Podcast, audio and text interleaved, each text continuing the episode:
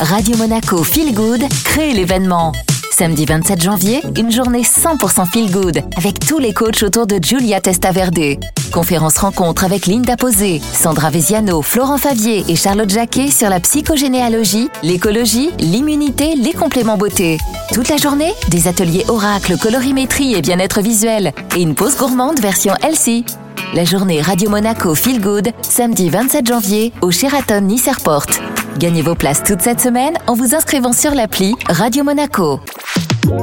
Radio Monaco, l'invité Feel Good. Un peu de douceur aujourd'hui avec Linda Posé, votre coach en développement personnel. On va parler de la tendresse. Finalement, qu'est-ce que c'est la tendresse, Linda? Alors, la tendresse est une expression de soi, un comportement émanant de soi lorsqu'il est spontané. Il surprend parfois et casse la limite corporelle.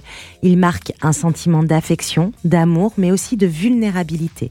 Nous le manifestons pour certains avec des mots, en poésie, ou avec un simple petit post-it posé sur la machine à café, ou encore un je t'aime franc et sincère, mais aussi par des gestes une caresse, s'enlacer, se regarder, une main posée sur le corps de l'autre.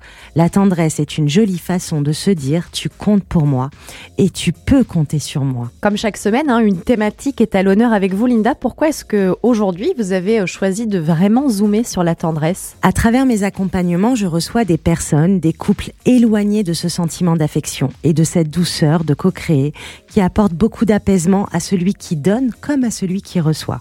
Certaines personnes ont adopté des comportements froids, distants, fermés, autoritaires et souffrent de beaucoup de ce manque de spontanéité et de tendresse.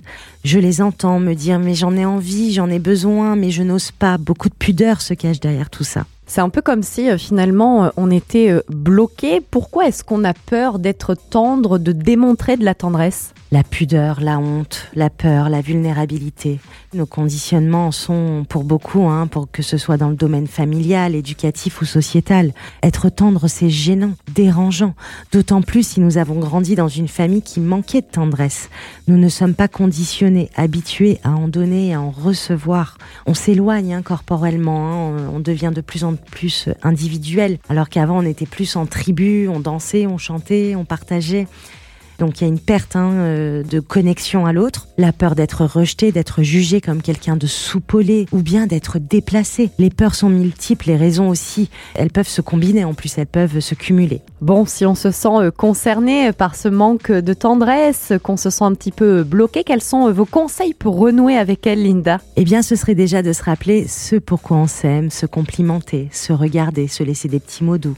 Et puis, ces premières barrières sautées, c'est s'autoriser à se câliner, simplement se soutenir, se mettre à côté, juste à côté de l'autre et pas à l'autre bout de la pièce.